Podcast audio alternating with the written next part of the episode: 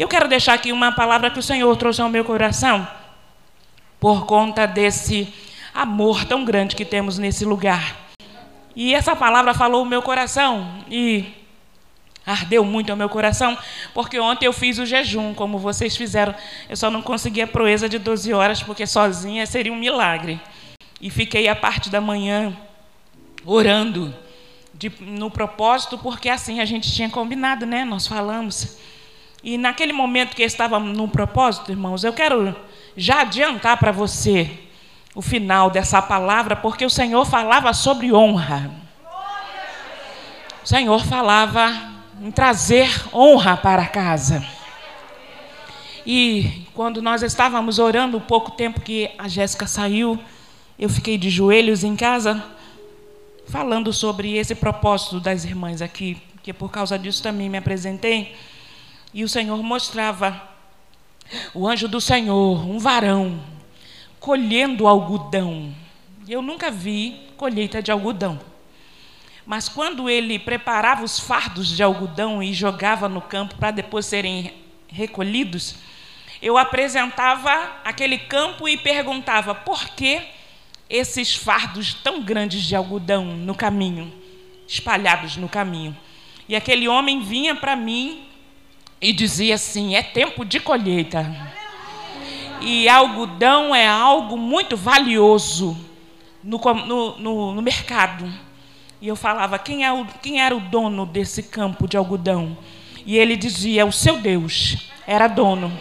Mas era sobre resposta para casa que você está orando. Então, era a resposta para casa em que eu estou hoje à noite. E o Senhor falou o tempo todo de honra de exaltação, de transformação, de levar o que ele veio, o que ele prometeu para levar, e o Senhor vai honrar tudo o que foi feito aqui, todo o sacrifício lançado diante dele, porque ele é fiel. E eu falei, Senhor, eu quero fazer parte disso também. Porque às vezes nós estamos muito equivocados com honra humana do que o homem pode fazer. Mas o campo tinha um dono, eu não conseguia ver o rosto do dono, mas ele estava lá. E ele dizia que ia honrar com abundância a casa, porque eram muitos fardos, era muita coisa. E eu não entendia porque era importante, porque eu vi o algodão na sua essência, cru, e ele é muito feio. Não parece algodão que a gente está acostumado. Mas o Senhor tem honra para essa casa.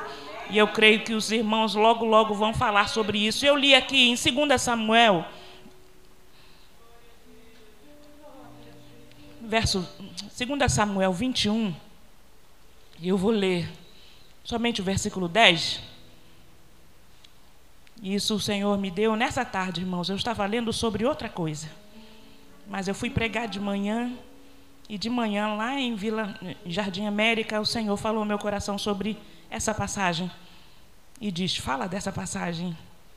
E eu vou falar sobre essa passagem que está em 2 Samuel 21, verso 10, que diz assim: Então Rispa, filha de Aia, tomou um pano de silício e estendeu-lhe sobre uma penha, desde o princípio da cega, até que dissipou água sobre eles dos céus. E não deixou aves do céu pousar sobre eles, nem de dia, e nem animais do campo à noite. E foi dito a Davi que fizera Rispa, filha de Aia, concubina de Saul. Podem sentar, irmãos? Eu estava meditando nessa tarde sobre esta mulher e o significado do seu nome vai dizer que rispa significa pavimentação ou asfalto. E eu achei interessante porque todos aqueles que fazem uso do, das ruas asfaltadas não se dão conta da praticidade que é quando você precisa estar dirigindo um carro que não seja por um lugar de terra, porque lugar de terra, quando é para um carro andar, é mais difícil, mas um lugar pavimentado é fácil, a viagem fica rápida, a viagem fica mais cômoda. E o que eu achei interessante, que o significado desta mulher, do nome dela, é tão estranho por conta daquilo que Rispa viveu por alguns momentos. A história de Rispa é pequena, é curta, Mas a história vai dizer que em pouco tempo esta mulher apareceu no cenário da história de Davi de repente, porque a sua porta bateu os dias maus. E a história vai dizer que por conta de, de Saul ter quebrado uma, uma, uma. Não era promessa que eu ia dizer. Uma aliança feita há tempos atrás. E por conta dessa quebra de aliança, Três anos depois, Davi consulta o Senhor perguntando por que, que a fome estava na terra, por que, que a seca estava na terra. E Davi descobre por que, que estava naquela condição e diz e vai ao rei dos Gibionitas para pedir a ele o que seria necessário fazer para que aquele mal acabasse sobre a terra. E a Bíblia vai dizer que o rei dos Gibionitas diz que é necessário que caiam sete homens da casa de Saul e a Bíblia diz que cinco netos e dois filhos foram tirados e enforcados para que a maldição acabasse sobre eles. E a Bíblia diz que Rispa tinha dois filhos com ele. Rispa era concubina, mas era concubina que passou a ter direito, porque concubina, quando tinha filhos, passava a ter herança como esposa. E os filhos sendo legítimos. Então ela morava no palácio, ela se tornou, ela tinha direito legítimo de esposa. E a Bíblia diz que Davi, para poupar a Mefibosete, escolhe homens da casa de Saul, sete homens, cinco filhos de Merabe e dois filhos de Rispa, para serem entregues aos gibionitas, e diz que ali, numa tarde, foram todos enforcados. E o que eu acho lindo nessa história é que o Senhor falava ao meu coração sobre um momento de tragédia, de dor, pérolas forjadas na dor. E o que o pastor falou me chamou a atenção, porque eu não tinha me atentado para isso, porque falar de pérolas é muito bom, quem não acha, né? Eu tentei procurar a minha, mas eu não achei. Eu não sei onde eu coloquei, não sei se eu emprestei, não sei o que, que eu fiz. E pérola sempre tem uma aparência bonita, né?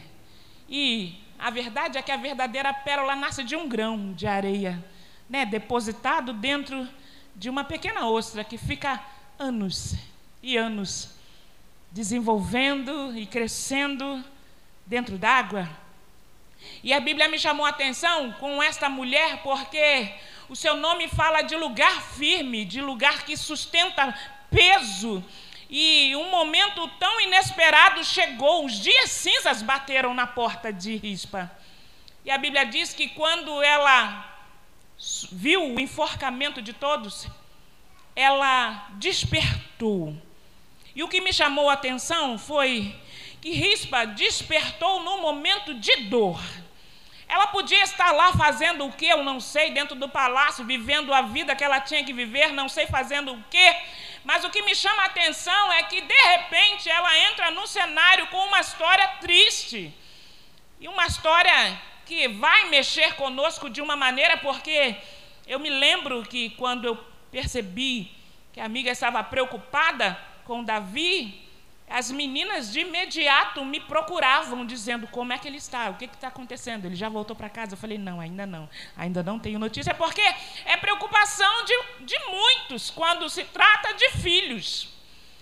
É uma coisa que mexe com o coração de qualquer mulher, é saber que alguma coisa está acontecendo de errado, que alguma coisa e Rispa não teve nem essa oportunidade. De imediato ela vivenciou uma tragédia na sua casa. E a Bíblia vai dizer que ao presenciar tudo isso, ela se move. Ela vai, não sei se ela foi teve tempo de voltar à sua casa, mas a Bíblia diz que ela vai e pega um pano de silício e estende. Na minha Bíblia está escrito de de linho, de linho não, de saco, mas algumas Bíblias falam silício. E ela estende sobre uma pedra.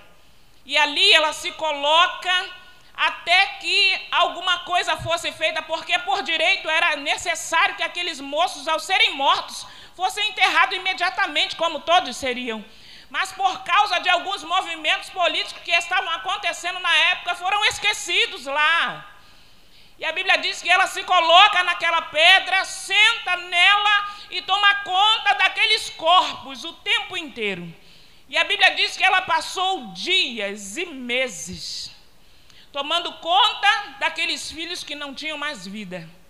Eu, às vezes, fico me imaginando a situação que aquela mulher estava vivendo. Mas o que me chama a atenção é que no momento da dor, ela aparece na história tomando uma atitude incomum para alguns, porque na cabeça de alguns o que se diria logo? Poxa, já morreu, não tem mais problema. Não tem mais importância, mas mães costumam ter reações diferentes, né? E eu acredito que quando ela via o corpo daqueles moços estendidos naquele lugar, chamando já a atenção dos animais, porque com certeza o mau cheiro já devia estar no quarto dia. E ela deve ter ficado naquele lugar durante meses, porque ela precisava que alguma coisa fosse feita, mas já que ninguém fazia, ela fez. Ela se mexeu e normalmente, no momento de muita dor, o que a gente faz é se esconder, se fechar, se trancar, se deitar e ficar lá até que a dor passe. E ela não, ela se mexeu, ela agiu. E eu falei com o Senhor: Senhor, eu não sei se eu conseguiria agir num momento como esse. Mas os dias cinzas chegam para todos. E eu falei: eu preciso que o Senhor seja o meu Deus nos dias cinzas que chegarem para a minha vida, porque eu preciso me mexer, eu preciso fazer alguma coisa. Aquela mulher, ela se movimentou de uma tal maneira silenciosa, que a história vai dizer que o seu silêncio falou mais alto do que suas falas. E às vezes nós estamos vivendo guerras que precisamos ficar em silêncio, ninguém sabe mas estamos vivendo guerras. Estamos vivendo momentos de adversidades. E quando sabemos, já nos movimentamos. Porque nós vamos entender que ficar parado não traz uma coisa muito boa. Porque você fica angustiado, você fica desesperado e você vê logo a necessidade de se mexer. E aquela mulher viveu momentos difíceis, irmãos. Porque quem quer ficar velando o corpo exposto apodrecendo e vendo a necessidade de que alguma coisa fosse feita e no momento nada aconteceu rápido, porque nós vamos entender que na nossa vida as coisas também não acontecem rápido. Mas nós precisamos crer e continuar agindo para que a mão do Senhor continue se movendo a nosso favor, porque nós vamos percebendo que o Senhor vai trabalhando mediante a nossa caminhada e esforço. Eu até falei lá em casa com a Jéssica esses dias, como tem pessoas que às vezes já têm um objetivo de estar em determinados lugares, foram convidadas para estar, mas não dão o devido valor ao convite ou à importância de saber quem vai estar lá. E por qualquer motivo deixam de, de lado o convite proposto, às vezes para não fazer nada. Simplesmente porque ah, não quero ir mais não. Mas esquecem, e hoje eu estava falando sobre isso em Jardim América, que o convite foi feito para todos, porque na verdade o convite tinha sido feito para pessoas especiais, mas a Bíblia vai dizer lá no livro de, não me lembro direito, que eu já esqueci, dizendo que o dono da festa convidou pessoas especiais para estarem lá, mas cada um deu a desculpa devida. Não podia por causa de um casamento, não podia por causa de uma festa, o outro não podia por causa disso, e ele, aborrecido, ao invés de desfazer a festa, decidiu convidar os aleatórios, os que estavam no meio do caminho, e convidou para a festa. E o Senhor nos convida para uma festa. Mas a festa que aquela mulher estava vivendo era uma festa triste, uma festa aonde não tinha motivo para festejar. É uma festa que era solitária, porque nada se podia fazer, porque ela também não podia ir lá e fazer o que tinha que ser feito. Ela precisou parar e trabalhar em silêncio, porque as suas noites e os seus dias foram trabalhosos, mesmo com aqueles jovens mortos porque a Bíblia vai dizer que durante o dia as aves vinham e tentavam comer a carne daquele moço. E à noite os animais atraídos pelo mau cheiro também vinham. Então aquela mulher correu riscos de vida. Mas o que eu acho lindo nas atitudes de Rispa é que, mesmo os filhos estando mortos, ela achou necessário mostrar o que ela tinha de amor por eles, mesmo não precisando mais. Porque eles não estavam mais vivos. E aquilo para mim foi um ato de amor, porque ela poderia deixar, assim como Merab também deixou, por conta da natureza. Vou deixar para lá porque alguns costumam dizer isso. Não vou me aborrecer. Eu não vou esquentar minha cabeça. Deixa na mão de Deus. Mas não deixa na mão de Deus não é porque ele está orando e buscando para que Deus faça nada, não. É porque ele também não está interessado em ter trabalho. Então, larga na mão de Deus e vai. E tem uma pessoa muito chegada a mim que ela costuma dizer assim: eu coloco na mão de. É, é, jogo na mão de Deus. Eu lanço para as mãos de Deus. Eu falei: tomara que Deus não lance de volta para você. Porque o que é para você fazer, Ele não vai fazer. Você vai fazer. Porque a necessidade de ser responsável por conta daquilo que é seu, a responsabilidade é toda sua. Para que você possa ver o fim da história, ou o encerramento dela, mas mediante ao seu esforço. Mas hoje as pessoas não querem se esforçar muito, porque se esforçar por conta da lágrima do outro dá trabalho, porque, poxa, vai que ela está merecendo, né? Porque hoje estamos nessa, nesse nível. Se tem alguém chorando, vai ver que ele está chorando porque ele merece. E às vezes ele não está merecendo, ele está precisando de ajuda. Está precisando de alguém que passe por ele e diga: Olha, não se preocupa, o Senhor vai entrar com providência e vai te dar vitória. Só que Rispa não tinha ninguém que dissesse isso, porque a Bíblia vai dizer que as pessoas passavam de largo e olhavam a situação e não faziam nada. E vai ter momentos na nossa vida que nós vamos perceber que Alguém poderia até fazer alguma coisa, mas vai passar de longe, vai olhar assim, vai ver você meio desesperado, meio que angustiado, vai ver você chorando, mas não vai fazer nada e não vai dizer nada. Ela simplesmente vai passar, mas a Bíblia me ensina que o silêncio de Rispa, mas por conta da sua atitude, falou mais alto do que a sua própria voz. Vai ter atitudes que você vai tomar que vai falar mais alto do que você quando fala ou quando você quer gritar. Eu falei com o Senhor essa semana, estava vivendo, estou ainda, umas guerras muito intensas dentro do ambiente de adoração. E dentro do ambiente de adoração não é lugar de guerra, mas tem guerras. E elas aparecem, e você, quando se dá conta, está lançado no meio da guerra. E às vezes você acha necessário ser feito alguma coisa para que você fale. E eu falei com o Senhor: o que, que eu faço, Senhor? Eu me defendo ou eu me calo?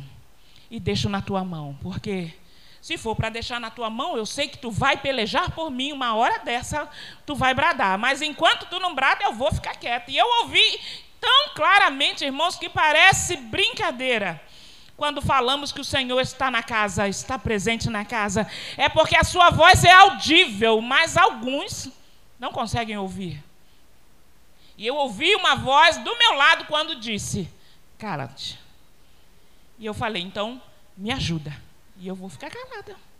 Eu não vou falar mais nada.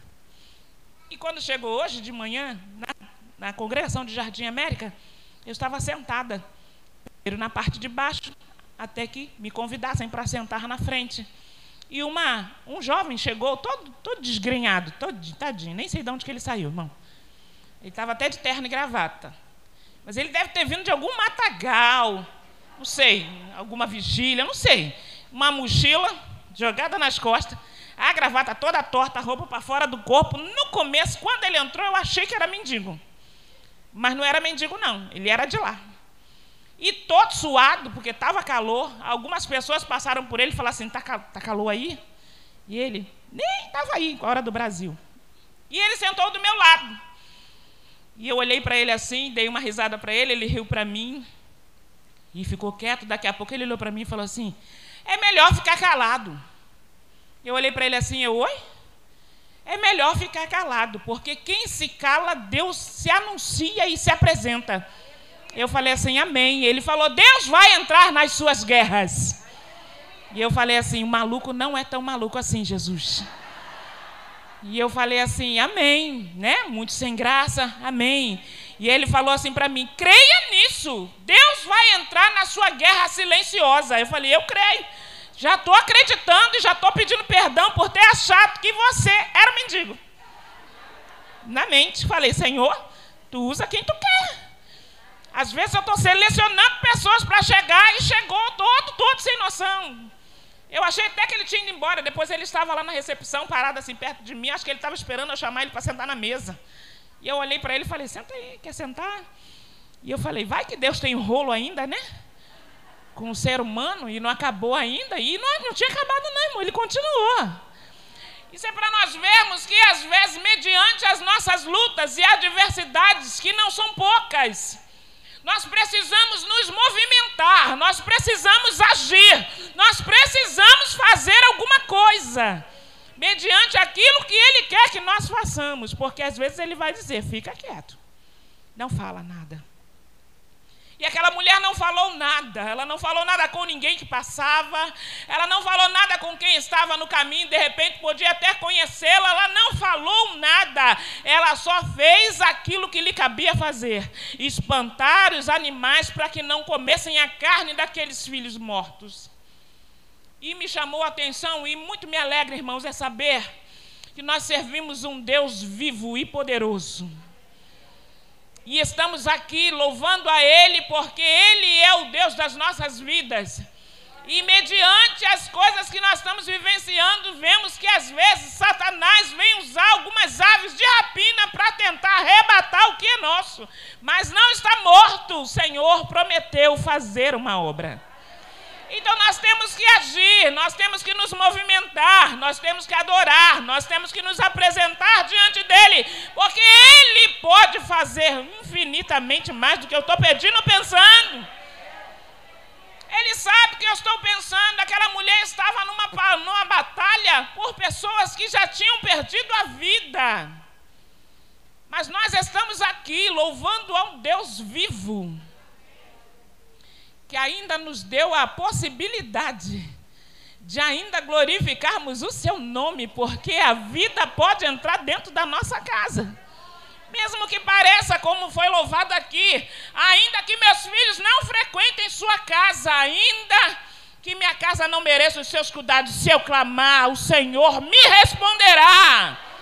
O Senhor está aqui para responder as nossas súplicas. Aquela mulher não pediu nada, mas a Bíblia vai dizer que Davi foi anunciado. Alguém chegou para Davi e falou: Olha aí, vamos atentar para a situação daquela mulher que está sentada lá até hoje.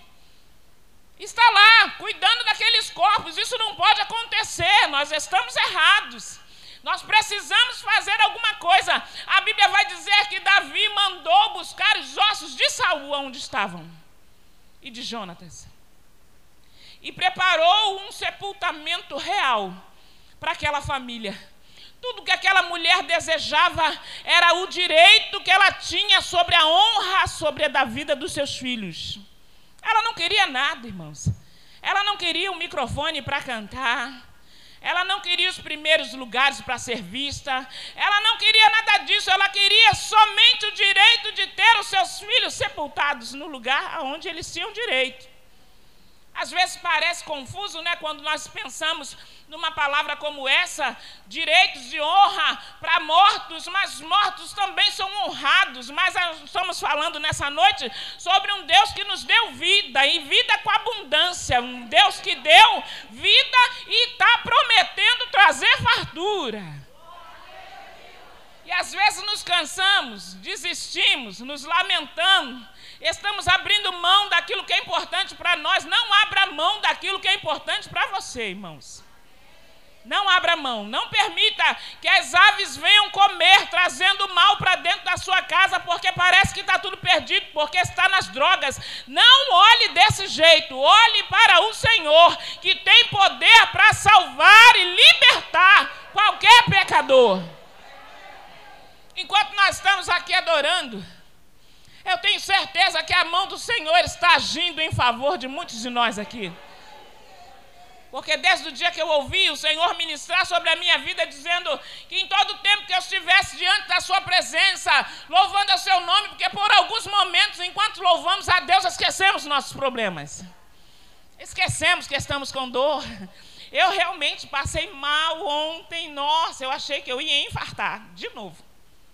Porque parece que a pressão não estava ajudando, uma tensão nervosa, um incômodo. Olha, eu nunca me senti tão mal. A ponto de chegar à noite e falar com uma amiga minha que já tem pressão alta, porque a gente pede conselho para quem já está ruim, né? Já, ela já está pior do que eu há mais tempo. E eu comecei agora, falei, o que, que acontece quando você toma um remédio e não resolve? Ela, amiga, tensão nervosa, você está agitada. Eu falei, não estou não, estou bem. Já orei, jejuei, busquei, ela piorou. Tudo isso traz mais transtorno, porque o diabo não gosta da gente fazendo isso. Eu falei, nossa, era para não fazer então? Ela, não, peraí, que eu vou já resolver. Foi lá embaixo, pegou uma água, pegou um comprimido de tensão muscular. Deu certo, irmão.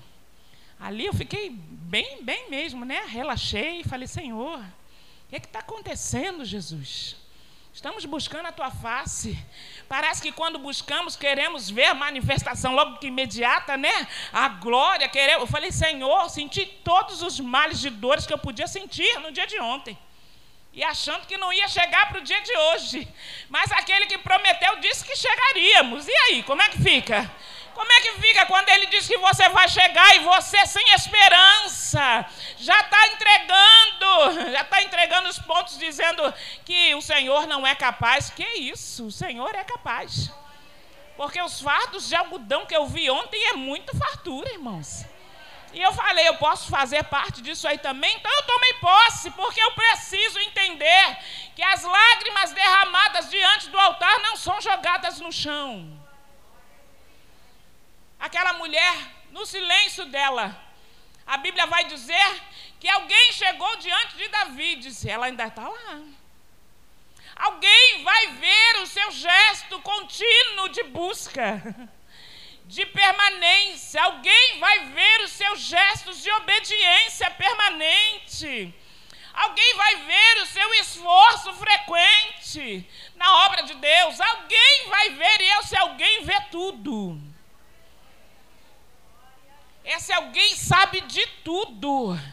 Sabe o que vai no seu coração agora, sabe o que você está pensando, sabe do que você está precisando, sabe do que você está ansiando. Ele sabe, porque ele está aqui hoje. Para dizer que não é só uma manifestação de gesto em botar pérolas no, no nosso pescoço, não. São pérolas realmente verdadeiras valiosas. Você tem valor para Deus. Deus não lhe despreza nos dias cinzas, os dias maus. E ainda que pareça que ninguém está observando e vendo, Deus dos céus está vendo e está cuidando de nós, irmãos. Eu falei para o Senhor outro dia desse, estava orando em casa, e até ri quando estava orando, porque do jeito que eu maluquice é aqui, maluquice é com Deus também, né? Porque Deus sabe que a gente é assim, né? E eu falei assim: Senhor, eu não sou Jó, não, mas eu quero fazer expiação pelos meus filhos. Cuida dos meus filhos aí, Jesus. Ah, tá, também inclui os filhos de fulano e fulana. Ah, tá, também bota o filho da fulana, fulana. Aí bota, ah, bota fulano também. Bota, ah, esse aqui eu não sei o nome também, bota esse também. Porque a intenção é essa, de que a bênção seja para as nossas famílias sejam para os nossos, ainda que eles não sirvam. Não importa, o meu Deus é poderoso para fazer uma grande obra. Ele é poderoso para transformar o mais vil pecador, a prostituta, o homossexual, qualquer um desses. Deus é poderoso para transformar. Mas você não pode se esquecer que aquela mulher estava eh, pedindo com sua lágrima, porque certamente as lágrimas vinham ao seu rosto em todo o tempo que ela tinha que presenciar aquela cena, com aqueles filhos que não estavam mais vivos. Mas nós estamos aqui clamando a Deus pelos filhos que estão vivos, mortos no pecado, mas vivos ainda, para que o Senhor venha completar a obra que fez em nós. Porque quem éramos nós? Aonde nós estávamos? Se eu for falar com alguns vizinhos meus, eles achariam que há um tempo desse eu já deveria estar morta há muito tempo. Mas havia um plano de Deus para a minha vida. Havia um plano de Deus para a sua vida. Então não é porque Deus não fez que Ele não tem capacidade de fazer. É preciso que você haja, faça alguma coisa. Dê ao Senhor o seu melhor. Às vezes nós vamos entender que do jeito que a coisa está indo, parece que não está dando certo. Parece que não está acontecendo. Oh, parece que só acontece na casa do vizinho, mas a grama do vizinho não é mais verde do que a sua, não. A sua também é verdinha. Porque do jeito que você pensa na grama do vizinho, o vizinho também olha para a sua e fala: Meu Deus, essa mulher todo dia está na igreja. Essa mulher todo dia está na oração, essa mulher todo dia está cantando, essa mulher todo dia, essa mulher não cansa, não. Não cansa, não. Porque cansado chega cansado, mas a palavra de Deus vai me garantir que Ele vai renovar as minhas forças. Ele vai me renovar, Ele vai garantir a minha saída renovada dessa casa, para que eu continue clamando pela vida daqueles que eu creio que Ele vai fazer. Estender um pano de humilhação diante de uma pedra da rocha, que é Cristo. Estenda um pano de silício na rocha, que é Cristo. E nessa, e nessa busca incessante pela presença dEle, porque eu falei para o Senhor esses dias, Senhor, acho que a gente vive de muitas fases. Tem fase que é muito boa, tem fase que é ruim, mas é boa. E eu falei, Senhor, tenho sentido uma saudade do Senhor. E o Senhor nem vai embora, está sempre perto. Mas eu sinto uma vontade de, de querer, eu estou querendo sempre alguma coisa a mais. Aí essa semana eu falei para o Senhor assim, eu vou fazer um jejum. Porque jejum para mim não é fácil, não, irmão. Tem gente que fala ah, jejum, jejum a semana toda. Glória a Deus pela tua vida, né? Porque a minha não é tão fácil quanto parece largar o meu cafezinho de manhã dentro de casa. É uma peleja, irmão. Peleja pura. É uma prova de fogo. Às vezes eu me tranco dentro do quarto, que é para não sentir o cheiro do café. Porque por alguns segundos, às vezes eu esqueço, vou lá e quando eu vejo, já foi. Então eu falei assim, Senhor, eu queria jejuar. Mas eu não queria te pedir nada, porque a gente sempre que se apresenta diante de ti como pai, a gente revista os seus bolsos. Porque eu me lembro que eu revistava o meu pai quando ele chegava da rua. A gente sempre, ele sempre trazia alguma coisa para a gente, né? Trazia bala no bolso, ele sempre trazia alguma coisa. Então a gente já assaltava ele antes dele entrar. A gente já fazia a revista. Mas eu percebi que às vezes na casa de Deus nós fazemos isso. O que, que tu tem para me dar aí, Senhor? Aonde está a minha casa? Aonde está a minha chave? Aonde está o meu carro? Aonde está? E eu falei, não, Senhor, eu não queria, eu não queria fazer. O que, que eu faço? O que, que eu faço, Jesus? O que, que eu peço nesse jejum para que as coisas da minha vida comecem a mudar? E se passar alguns dias e assistindo uma programação, isso não é jejum impenitente, irmão. Isso é jejum de entrega mesmo. Tem nada a ver com impenitente para a gente ficar fino, né? Nada a ver. E eu ouvi uma senhora conversando com outra dentro do ônibus. E depois a conversa, a outra foi embora, eu, fiquei do lado dela e ela conversando comigo. Porque crente logo se identifica, né, irmão? Logo vê, já deu um glorinha baixinho e já era. Aí começa uma conversa, parece que a gente é íntima, ela conta tudo, aí eu acabo dando ouvido, vou. E já cheguei para ela e falei: daqui a pouco eu vou descer. E ela falou assim para mim, ela, ah, tem hora que eu sinto saudade de, do céu. Eu falei, engraçado, né? A gente nunca foi lá, mas a gente sente saudade. Eu falei, é, tem hora que a gente tem uma sede boa, né? Ela falou assim, ah, uns dias desses, eu me apresentei diante do Senhor com alguns clamores, e o maior dos clamores que eu fiz foi dizer para Deus que eu queria a presença deles mais, dele mais perto de mim. Eu falei, opa, boa ideia. Nunca pedi isso, não. É, é verdade. Às vezes estamos dentro da igreja, pedimos a Deus um monte de coisa, menos a sua presença mais perto. Só que tem um problema, quando o Senhor chega mais perto, a luz fica mais intensa. Aí você começa a ver tudo que está no escuro, mais facilmente. Porque você não vai ver o que está no outro, mas ele vai mostrar o que está em você. E eu falei assim: eu vou orar assim. E eu fiz um jejum falando: Senhor, eu queria a tua presença mais perto de mim. Eu queria sentir mais facilmente, ouvir a tua voz.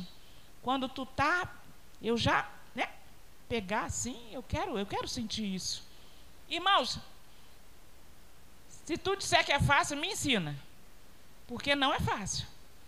Porque em todos esses dias que eu vim orando a Deus para a sua presença estar mais perto, o que mais parou perto de mim foi pessoas para murmurar e reclamar e para fazer o pecar, né? Com as coisas que não. Mas ontem, algo muito interessante aconteceu. Eu tive que ir para uma reunião.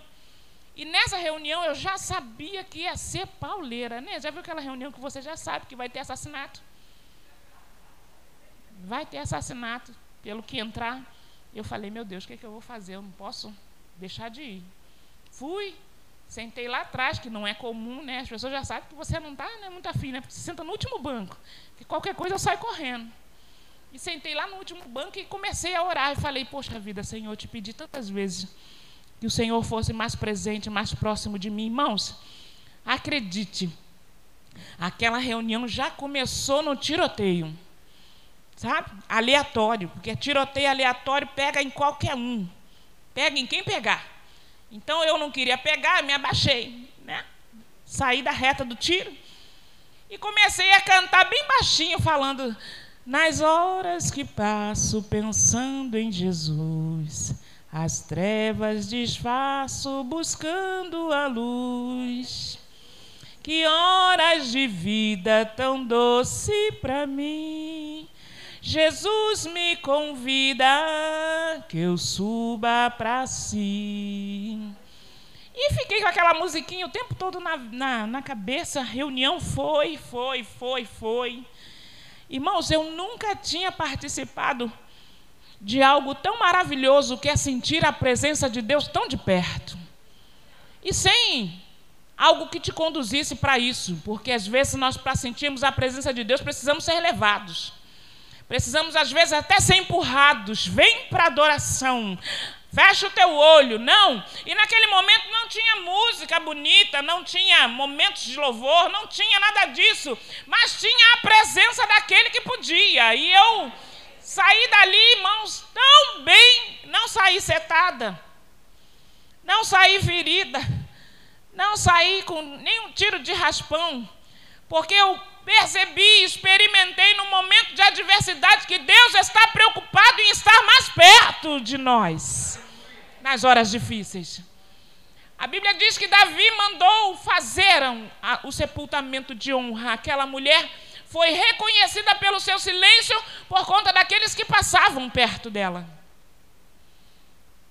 As pessoas que passam por você podem não fazer nada para lhe ajudar, mas isso não significa que elas não estejam vendo e testemunhando do milagre que Deus está fazendo em você e que vai chegar dentro da sua casa. Então age, irmãos. Seja mais crente. Seja mais obediente. Seja mais temente a Deus porque nós vamos entender que essa proposta para nós é em todo o nosso modo de viver. Então é todo o seu modo de viver que vai dizer, que vai fazer com que as pessoas vejam e testemunhem. E o Senhor, que está nos céus, que é o Rei, que está com a benção na mão, vai dizer para você: não, eu vou entregar para ela a honra devida para sua casa. Aquela mulher estava sendo honrada pelos seus mortos. Mas o Senhor falava ao meu coração ontem que nós vamos ser honrados pelos nossos vivos, que ainda estão vivos. Não tem desesperança para nós, não, irmão. Tem esperança para o ferido. O Senhor falou ontem sobre honra e hoje eu ouvi o tempo inteiro Ele falando de honra para todos nós ouvirmos. Mas quem tem ouvidos, ouça o que o Espírito diz à igreja. Precisamos estar atentos, porque o Senhor está falando o tempo todo no nosso meio, nesse lugar. O Senhor falou e o Senhor fará. Essa festa ela só está começando. Como falei há três anos atrás, três, amiga, está aqui já? Três, né? Porque um eu fiquei lá. Aqui já são três. Então são quatro anos.